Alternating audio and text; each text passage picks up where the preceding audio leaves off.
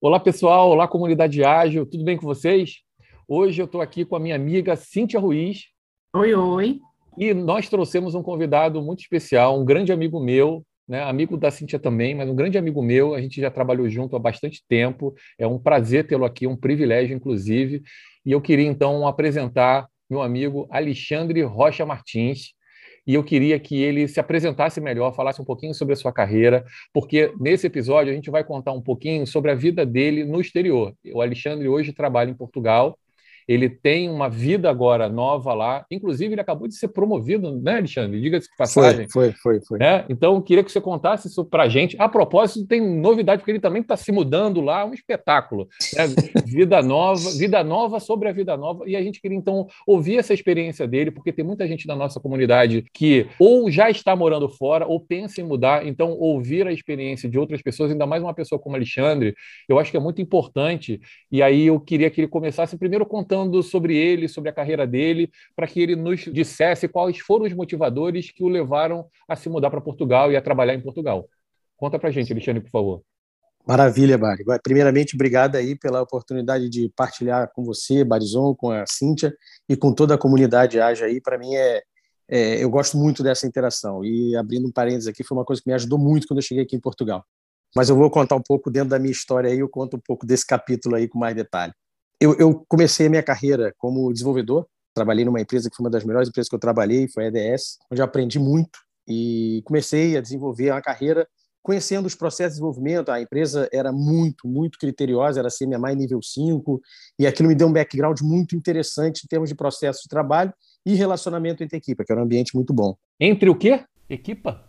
Ah, pô, eu vou cometer algumas coisas desse tipo. Não, isso é legal, poxa. É bom, é bom que pessoa, as pessoas que querem ir já ficam sabendo como são os termos lá. Fica tranquilo. Não, e outra coisa, é muito importante quando você está fora você tentar se adaptar ao modo como as pessoas falam, para você mostrar uma receptividade que você está se integrando.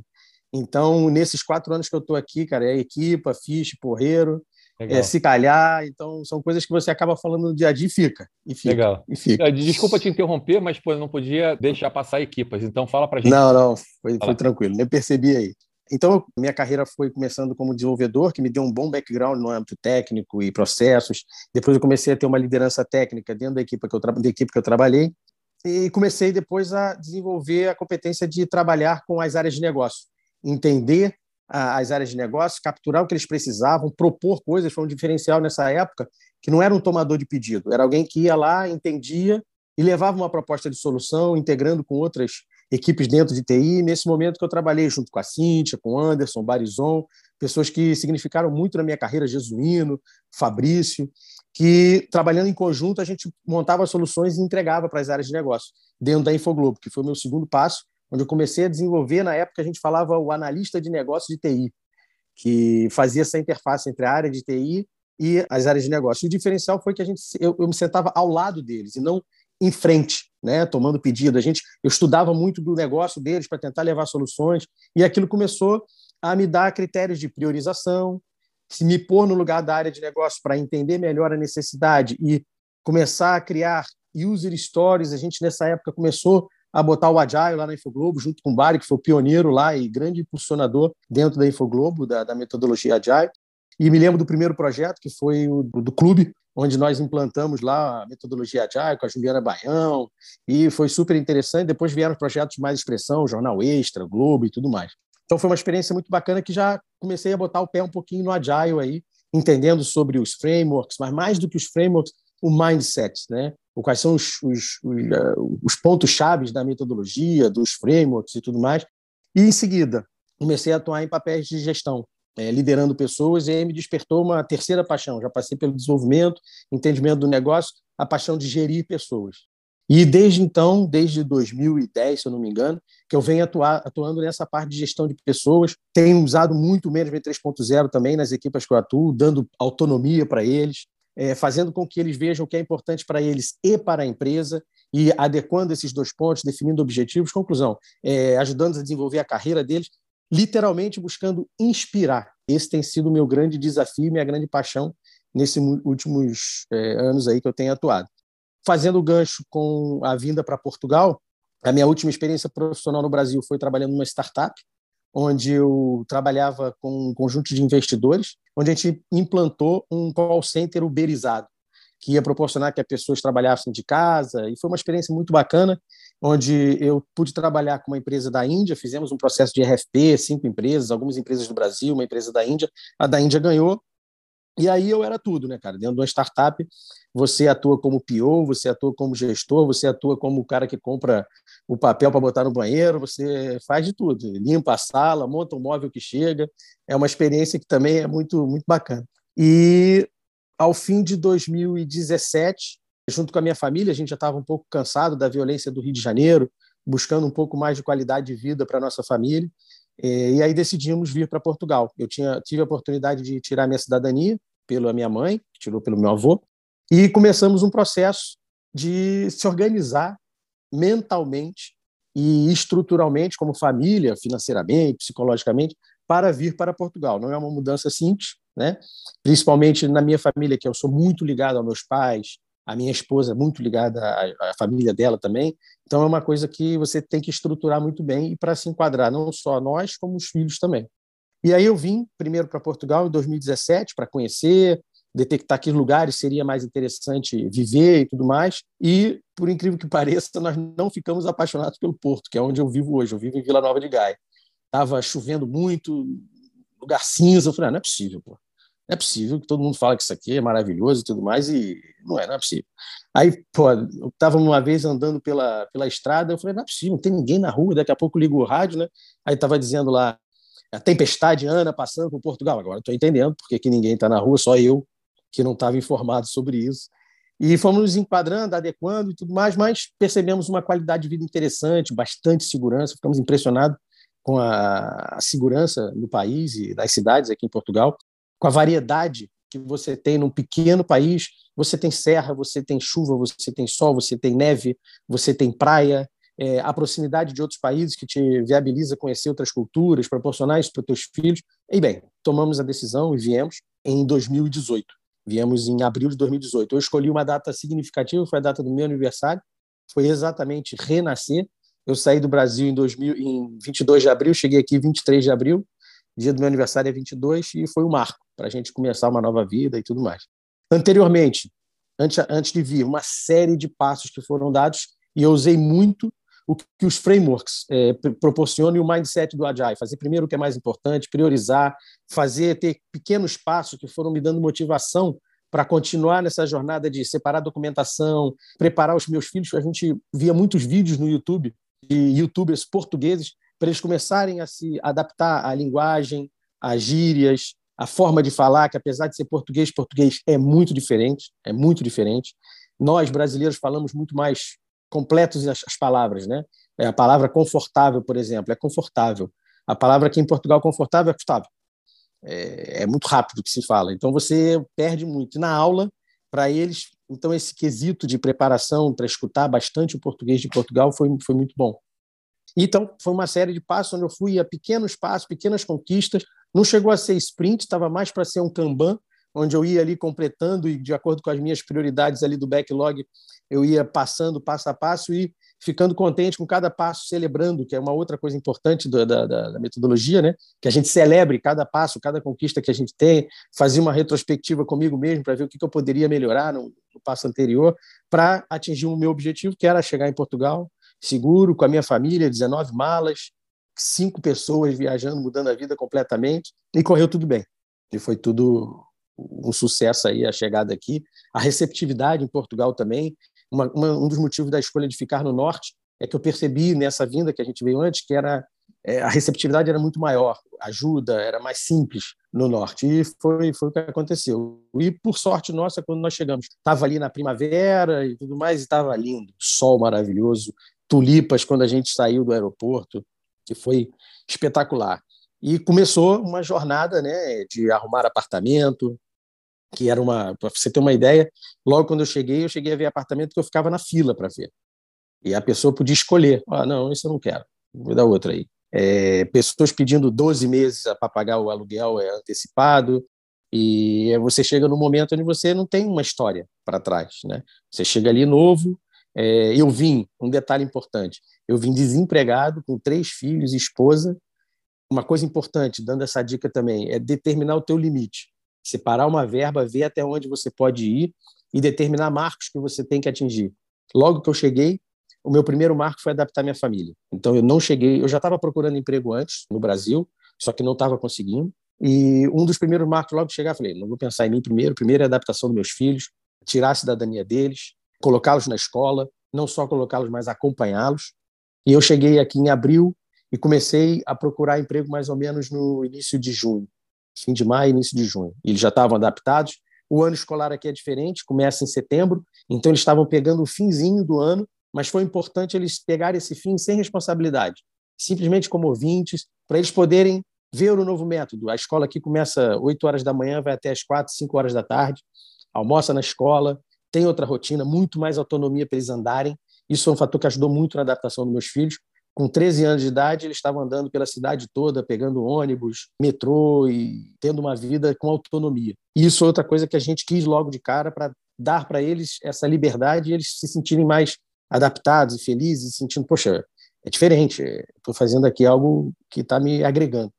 E aí, com eles adaptado, adaptados na escola, eu comecei a procurar emprego e comecei a estudar Java, comecei a, a Hibernate, começar a ver outras coisas que eu já estava bastante desatualizado no âmbito técnico e fiz alguns processos de seleção, passei para, um, para uma empresa, foi a Altran na época, para trabalhar como desenvolvedor e comecei a fazer entrevistas internas na Altran. Nesse período, logo que eu estava buscando emprego, aí que entra a parte da comunidade, uma coisa que me ajudou muito a me adaptar aqui em Portugal e foi rapidamente eh, me envolver na comunidade Agile para fazer um network, para entender o mercado e para lidar com pessoas, porque é o que eu gosto. Eu gosto muito de lidar com pessoas. E conheci muita pessoa, muitas pessoas bacanas, muitas, muitas. E no Agile Connect, e aqui tem o Agile Beer também. O Agile Beer eu participei um pouco mais tarde, e foi muito importante para mim essa adaptação no mercado português e na relação com pessoas que estão no mercado, ter participado da comunidade.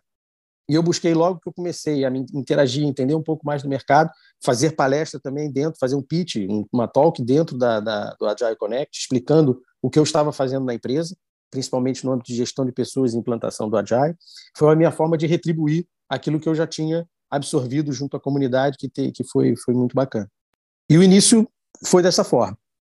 Não, legal, Alexandre. É, você está contando aí uma história super rica, né, que pode inspirar muita gente, né? Essa palavra que você tanto usou aí, que eu acho que de fato e você tem uma vida muito inspiradora, que sirva então de exemplo para outras pessoas que querem seguir o, o, mesmo caminho. Você falou sobre o dia 22 de abril, então você descobriu Portugal no dia 22 de abril, né? É... Foi, foi ao contrário. A, a Cíntia gostou disso, né, Cíntia? A Cíntia gostou, né, Cíntia? Sabe que eu gosto dos trocadilhos, né? Gostou. Sabe que eu gosto. É. Mas eu queria te perguntar o seguinte: você falou então que foi para Portugal sem emprego, mas você, você também falou com a gente que você se preparou bastante para ir, né? Você então sim, sim, fez sim. um roteiro, né? Um roteiro do que você precisava fazer, estipulou as suas prioridades, priorizou sua família, muito legal isso. E você acabou indo então ao seu emprego, mas você falou que começou a procurar aqui. Você pode contar esse processo? Como é que foi? O que, que você usou? Usou Posso. o LinkedIn? Você usou relacionamento? Como é que você fez isso? E se isso funcionou ou não? Só depois que você chegou e aí estabeleceu a sua, a sua família, as suas crianças, né? são três crianças em escola nova, é que você voltou a olhar esse assunto. Conta esse aí, esse processo, que eu acho que esse é um processo importante para as pessoas que querem fazer o mesmo, seguir o mesmo passo, né? Beleza, tranquilo. Esse, esse passo eu comecei já no Brasil e foi dois principalmente. Foi LinkedIn, o mercado de TI, primeiro eu dei uma estudada e o mercado de TI estava muito, muito quente e continua muito quente aqui em Portugal, cada vez mais principalmente para quem é desenvolvedor. Tem muitas oportunidades em várias empresas, em diversos é, perfis. Fala aí, posso, posso, falar uma coisa, é, já que você falou sobre desenvolvedor, porque, e aí só para complementar minha pergunta, e você já emenda isso, é porque você falou também que em algum momento você estudou, você voltou a estudar desenvolvimento que já não era aonde você trabalhava. Ou seja, Sim. você entendeu é, que valeria dar esse passo para trás, se é que a gente pode falar isso, né? Mas no seu caso, é, foi em relação à carreira, acabou sendo, né? Você entendeu que valeria a pena fazer isso. Então você pode contar como é que você percebeu isso, como é que como é que isso se junta a essa história de você buscar a oportunidade. Eu percebi isso exatamente quando eu comecei a pesquisar o mercado e vi que as, as melhores oportunidades era para quem para quem estava na, no âmbito técnico, inclusive na liderança. Eu percebia no perfil das vagas muita necessidade de ter o hands-on de exatamente fazer o desenvolvimento. E justamente quando eu eu comecei a minha parte de estudo era fazer engenharia. E eu fiz um curso na UERJ, onde eu vi Clipper, Pascal, são coisas muito atuais, né? E o VB. E aquilo me apaixonou o desenvolvimento, me apaixonou o desenvolvimento porque eu via o que eu pensava, estruturava, implementava e via acontecer. Então, o desenvolvimento foi sempre uma coisa que me interessou muito e, para mim, era, foi super interessante voltar a aprender isso. Voltar no sentido só de aprender, porque eu não acho que é um retrocesso, existe também um, uma atualização para você ficar mais apto para dar próximos passos. E eu, percebendo pelas, pelas vagas, a descrição, comecei a contactar é, recruiters que tinham as vagas no LinkedIn, me oferecendo para, olha, eu tenho interesse nessa vaga e tal, falando um pouco de mim, queria me apresentar para você e tudo mais. No início foi muito difícil de receber um retorno, alguns poucos deram esse retorno, e em paralelo eu busquei usar o network também. O Jesuíno, por exemplo, me botou em contato com duas pessoas que já estavam em Portugal, e aí eu comecei a conversar com essas pessoas, não só é, no âmbito de, da vida em Portugal, custos de alimentação, é, moradia, a dificuldade que tem em determinadas coisas, mas também no âmbito profissional. Olha, como é que está aí? O que, que vocês andam fazendo? O que está sendo mais pedido em termos de tecnologia? Para quê? Para eu poder ver onde eu tinha mais oportunidades que também me agradassem, para eu poder estudar. Né? E já comecei a estudar desde o Brasil. Então, respondendo a tua pergunta, foi a utilização do LinkedIn para ter o um entendimento das vagas que se tinham, né? É, e conversar com pessoas para pegar dicas de empresa, para pegar dicas de, de perfis, de tecnologias, para focar no meu estudo. O foco é uma das principais coisas que você tem que pensar, senão e foi o caminho que eu tracei. Não, eu vou cair dentro aqui agora no desenvolvimento e vou estudar. Na época foi o Java que eu defini que era o que tinha mais oportunidades. E aí fiz ah, o processo de seleção, passei, não fui bem na entrevista, errei bastante coisa ali, porque não dava para me atualizar tão rápido. E depois, eh, depois de entrar na empresa, eu não entrei direto num projeto, comecei a fazer entrevistas dentro da própria empresa. Ah, e tem um ponto que foi interessante. Outro ponto que, chegando aqui em Portugal, como eu tinha cidadania, eu pude ir no centro de emprego. E no centro de emprego, você bota o teu currículo, fala do teu perfil e você começa a receber contatos. É um serviço dado pelo governo, isso é muito, muito bom. E você começa a receber contatos e teve um... A Altran fez um, um projeto junto com o centro de emprego, né, no caso também o IFP, onde eles iam dar uma academia. E para essa academia, depois de um determinado tempo, você seria encaminhado para o tranco por oportunidade de ser contratado. Como eu já tinha, e essa academia não era só para quem era de TI, porque o que está acontecendo muito aqui em Portugal, e acho que ainda continua acontecendo, são as pessoas fazerem o shift de carreira. A pessoa que era é, professor, é, historiador, trabalhava com design, trabalhava com diversas outras é, competências, outras profissões, está se aculturando e pegando expertise em QA, desenvolvimento, design, e entrando para o mundo de TI. Isso é muito comum. Logo na primeira equipe que eu, que eu liderei, eu tinha duas, três pessoas que eram professores de matemática. Um restaurador, quando eu falo restaurador, é restaurador, tinha feito história e fazia restauração de, de, de igrejas e tudo mais, e fez o shift de carreira, pessoas altamente competentes, os cursos aqui são muito bons, muito bons. Eles voltaram para a faculdade, fizeram o curso, e profissionais excelentes, que evoluíram bem na carreira e até hoje, alguns deles ainda trabalham junto é, no meu dia a dia. Então, nesse curso, é, eu, eu, quando viro o meu currículo e na entrevista, vi, não, esse cara já tem um background, vamos contratar direto. E aí, quando eu entrei na empresa, eu comecei a estudar, usei muito a ferramenta do Pluralsight, que permitia fazer, é, estudar e também fazer desafios, e também dentro da ferramenta você compartilhar com outras pessoas, discutir o exercício que você fez. Então, foi uma ferramenta que me ajudou muito. Numa das entrevistas, eu fui para uma entrevista na empresa que eu estou trabalhando hoje, que é a Natix, e fui para uma vaga de desenvolvimento. Durante a conversa, eu comecei a falar não só o que era o escopo da entrevista em relação ao Java e tudo mais, mas comecei a falar de algumas, algumas práticas de gestão que eu fazia e tudo mais. Aí, ao fim da entrevista, a pessoa falou: Ok, obrigado e tal. Aí, logo que eu saí, recebi um telefone e olha, tem uma vaga aqui para team leader. A gente viu que pelo teu perfil, provavelmente você vai se encaixar nesse perfil. Tem interesse? Eu falei, com certeza. Com certeza. E aí eu dei um passo um pouco mais rápido, porque eu atuaria um tempo como desenvolvedor para depois assumir algum cargo de liderança, que era o que eu estava buscando. Né? Mas aí tive essa oportunidade, passei, e aí, meu amigo, foi trabalhar que nem um focado ao extremo, ao extremo, ao ponto de uma semana de trabalho, esse, uma das pessoas, que é, é hoje um grande amigo meu aqui, chegou para mim e falou assim: vem cá, vai ser sempre nesse ritmo aí ou vai diminuir? Porque eu estava muito empolgado, porque eu dei um passo muito importante, era exatamente o que eu queria, num ambiente bom, com pessoas legais. Então eu estava muito, muito empolgado e vi uma oportunidade de implantar coisas que eu vi desde 2008 lá com Barizon, Jesuíno, Fabrício, é, na, na Infoglobo, de implantar coisas dentro da empresa. A empresa é um banco francês, eu atuava com 19 pessoas é, na minha equipe, atuando em diversos projetos e lidando com uma liderança que também estava em Paris, eram os meus pares lá em Paris. E o que me ajudou muito é, foi arriscar. É falar o que eu achava mesmo, o que eu achava que era interessante, o que a minha vivência, quando a gente implantou lá no Infoglobo, me ajudou muito de e pequenas coisas que não tava, eu não estava fazendo nenhuma ciência de foguete. Eu acho que nós temos uma, uma maior prática, uma maior do, do Agile no Brasil. E o que foi bacana, a gente teve a oportunidade de implantar, deram liberdade para implantar. Então, fui arriscando, propondo coisas e dando autonomia para a equipe. Por exemplo, a definição de um quadro, eu simplesmente facilitei. E a equipe, a equipe que foi dizendo os passos, dizendo como é que deveria ser, eu falei, ok, vamos, vamos fazer assim, é a realidade. Vamos fazer, vamos medir como é que a gente está executando cada passo e a medição com uma grande preocupação de focar no processo e não nas pessoas. Se a gente entregou 30, 40, 50 pontos, se isso aqui demorou ou não, é, é foco no processo. Que por que, que essa etapa aqui a gente então, porra, se a gente automatizar o teste, é, aqui não fala teste, é, teste, aqui é teste não regressivo. É o que faz a gente não perder tempo voltando e estragando o que, o que já estava pronto. E, pô, vamos automatizar, que aí vai dar tempo para o PO não precisar perder tempo com isso na validação final e tudo mais. Vamos e testava e validava usando métricas, sempre com foco no, no processo.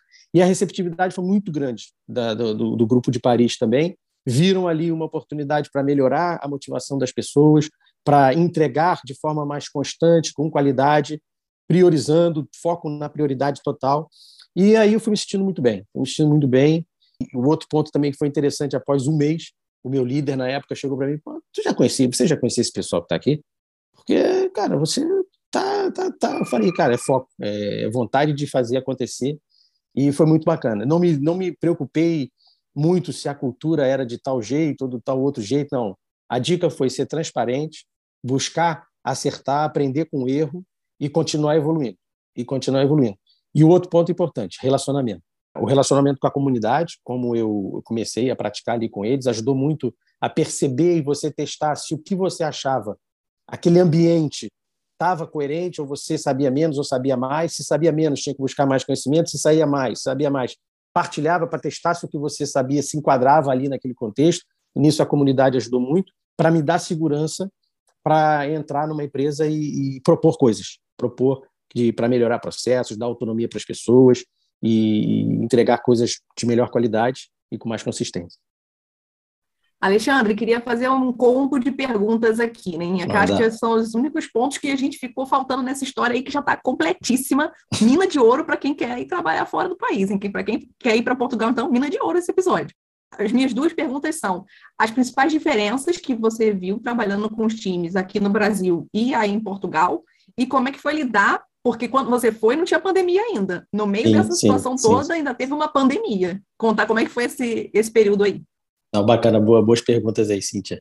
Em relação à diferença, né? Eu acho que o que a gente tem no Brasil é um pouco mais intenso, intenso no sentido de variedade. Por nós termos muito mais empresas, muito mais oportunidades é, e variedade de situações, eu acho que ele acaba sendo mais intenso e você acaba ficando bem preparado para diversas situações.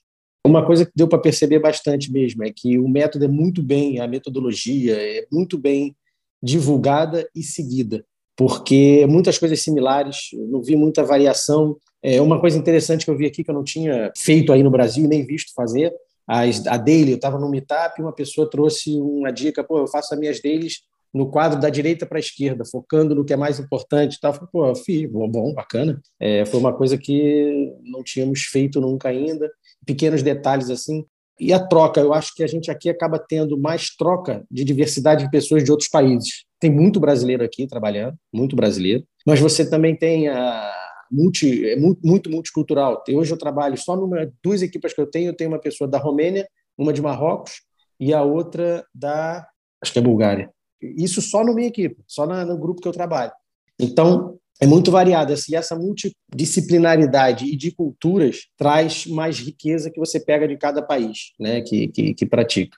Mas a diferença maior que eu percebi é em ponto dessa intensidade e oportunidade de o que nós já vimos aplicar aqui em Portugal de forma mais fácil. Então, eu acho que isso é um incentivo para quem tem aí já uma certa prática no Agile. Eu tenho praticamente certeza que vai chegar aqui e vai conseguir aplicar o que aprendeu e melhorar determinados pontos, principalmente com a troca com a comunidade. Eu acho que é, é um ponto que vai ser bastante rico. E o outro ponto que você falou em termos da pandemia foi punk, foi punk, porque eu sou muito de lidar com pessoas no dia a dia e perceber se a pessoa chegou bem, chegou mal, chegar perto e tentar saber o que, que aconteceu e o que, que pode ajudar e sentir o feeling ali da, olhando para a pessoa. E de uma hora para outra, pum, todo mundo em casa. Me lembro logo que começou, a gente dividiu a equipa em duas, né, que era a tarte de amêndoas e o pastel de nata e criamos dois codinomes ali para a equipe. e... Uma saudade. Uma de... E é uma delícia. E aí dividimos a equipa para quê? Para poder ter sempre alguém no escritório, para poder eh, proporcionar ainda a troca ali entre todo mundo. Só que não durou nem uma semana à tarde de, de, de e o pastel de nata, logo em seguida todo mundo 100% em casa. E o desafio de você criar a conectividade entre as pessoas. O método em si de trabalho não foi tão impactado, porque os quadros já eram virtuais, porque nós, nós trabalhávamos, trabalhamos ainda junto com as pessoas de Paris, então tinham desenvolvedores, tinham POs lá em Paris que seguiam, então as nossas dailies praticamente eram é, utilizando as ferramentas corporativas. É, na época tinha o Skype, agora nós usamos mais o Teams. A conectividade entre as pessoas foi um ponto de maior preocupação de manter a equipa. No início fizemos muito virtual café, virtual happy hour, que não é a mesma coisa, mas cobre é o melhor que a gente pode fazer naquele momento. E o outro ponto também que foi uma experiência interessante foi a parte de onboarding. Uma pessoa que acabou de chegar e a gente precisa integrar a equipa para se conhecer um pouco mais. E aí uma dinâmica que eu fiz com eles foi de dar uma numeração para cada um, né? E cada um tinha que responder determinadas perguntas e não dizer quem era. Em cima só tinha um número. E a pessoa dizia: Olha, o que, que eu gosto mais de comer, onde eu gosto de viajar e qual é uma coisa que ninguém nunca pensa sobre mim, nunca pensaria que eu já fiz. Num quadro, isso, cada um respondia, a gente tentava adivinhar, quem adivinhasse melhor as pessoas e ganhava lá um prêmio e tudo mais. E com isso a gente também descobriu particularidades. Se for fazer um team building, chamar todo mundo para comer um sushi vai ser um sucesso. Se quisermos fazer um passeio para tal lugar, a maioria das pessoas gostam mais da serra do que a praia. Então, acaba gerando isso aí. Então, o maior desafio foi isso. No momento de pandemia, a gente manter as pessoas conectadas em relação à aplicação do método. Continuou, foi, não, não foi um dos, um dos grandes desafios, não. Bacana, bacana. Em cima da sua, da sua resposta, me veio uma outra pergunta rápida, uhum. é, que é a seguinte: você falou que você trabalha com o Banco de Paris, né, na França, isso, e que o isso. seu time é muito diverso. Como é que fica a questão da língua aí? Vocês acabam adaptando para o português ou ficando mais no inglês mesmo? Eu tenho três equipas, né? Atuo com três equipes. Uma é, só tem aqui em Portugal só portugueses. Então é, falamos português direto. Mas as dailies envolve também o pessoal de Paris e aí é inglês. É inglês.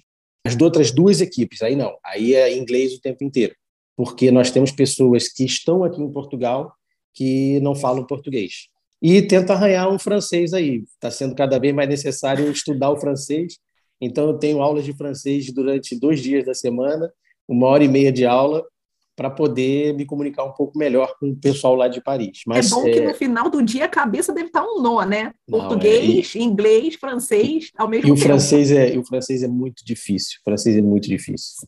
Porque não se fala todas as palavras, as, as formas verbais são bem diferentes.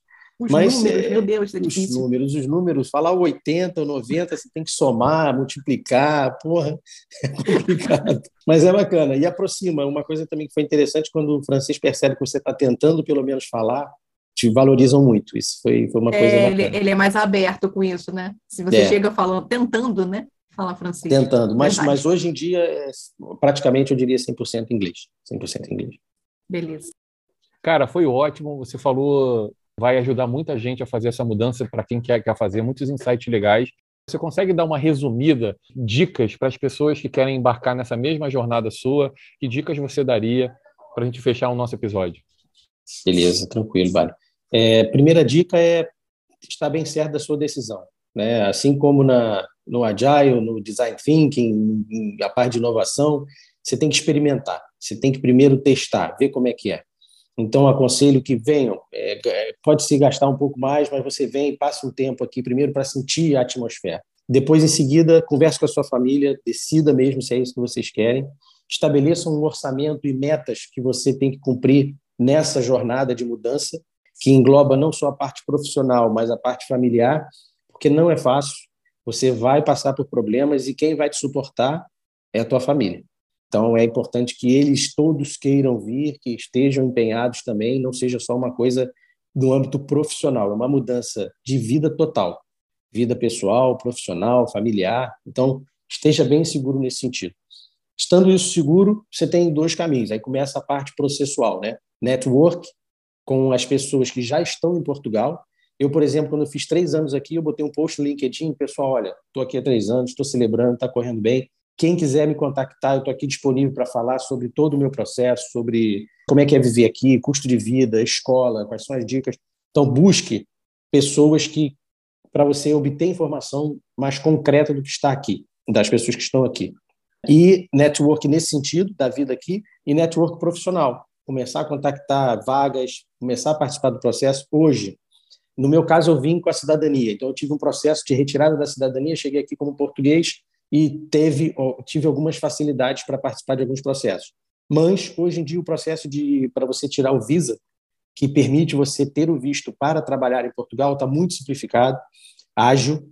Né? Eu diria que tem processos que duram um mês, dois meses, três meses, aí já é um pouco mais demorado. E tem empresas que facilitam e ajudam o profissional a tirar esse visto. É, já é possível você começar a trabalhar do Brasil já para uma empresa do, que esteja em Portugal. Isso facilita para você ir organizando as coisas, já começar a trabalhar. Então, é, essa, esse network profissional e o network pessoal, para ter coisas de trabalho também, mas coisas da vida em Portugal, como é que é, para você ter detalhes sobre como é que é a saúde, como é que é a educação, quais são as dicas de procurar imóvel em tais lugares são mais baratos, onde eu posso procurar. Isso ajuda na sua tomada de decisão e definição do teu orçamento, que é outro ponto importante. Definir o teu orçamento até onde você pode ir se não tiver empregado ainda, e se tiver empregado, quanto que você tem que ter um salário para ter uma vida que seja boa junto com a tua família ou para você mesmo. Então esses são os principais pontos aí. Quando chegar aqui, não ter não ter receio de que o que você viu no Brasil, ah não, é na Europa, não, não. O Brasil é muito competente, tem muita gente competente e o que você aprendeu aí, o que você utilizou na tua empresa, fale aqui. Troque ideias, exponha o que você viu que vai ser muito útil, vai ser muito útil e será bem recebido.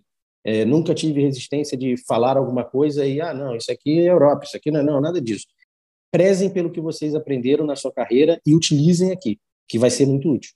Guia completo de viagem ou de mudança de vida está dado aqui para a comunidade toda. Eu acho que esse é um assunto importante que talvez valha depois a gente conversar ainda mais né, com outras pessoas, com outras experiências. Mas, Alexandre, Cara, foi super produtivo você vir falar sobre esse assunto. Eu acho que é um assunto que está em pauta, tem muita gente querendo fazer isso. Então, muito obrigado mais uma vez. Foi um prazer recebê-lo, um privilégio, como eu falei. Então, cara, e me espera aí, daqui a pouco eu chego aí. Pô, mas é só para já... fazer uma visita, mas é só para fazer uma visita. Já estou próximo do teu irmão aí. E é eu verdade. que agradeço aí, eu que agradeço aí o, a oportunidade de conversar com vocês, rever você, Bari, rever a Cíntia também, que foram pessoas que eu convivi e são pessoas espetaculares. É, para mim é um prazer estar conversando aqui e retribuir tudo que eu aprendi com o Bari, tudo que eu aprendi com a Cíntia também, e agora tá poder aqui passar um pouco do que eu tenho vivido, do que eu posso também ajudar outras pessoas, para mim é um prazer e obrigado aí pela oportunidade. Quando quiser, é só falar que estarei disponível aí. Opa, não faz isso não que a gente abusa, hein? Mas, pode enfim. abusar, pode abusar. muito obrigada, muito obrigada. Valeu, Alexandre. Valeu. Obrigado, cara. Um beijão para vocês todos aí, até a próxima. Tchau, tchau. É, tchau, tchau. Tchau, comunidade. Tchau.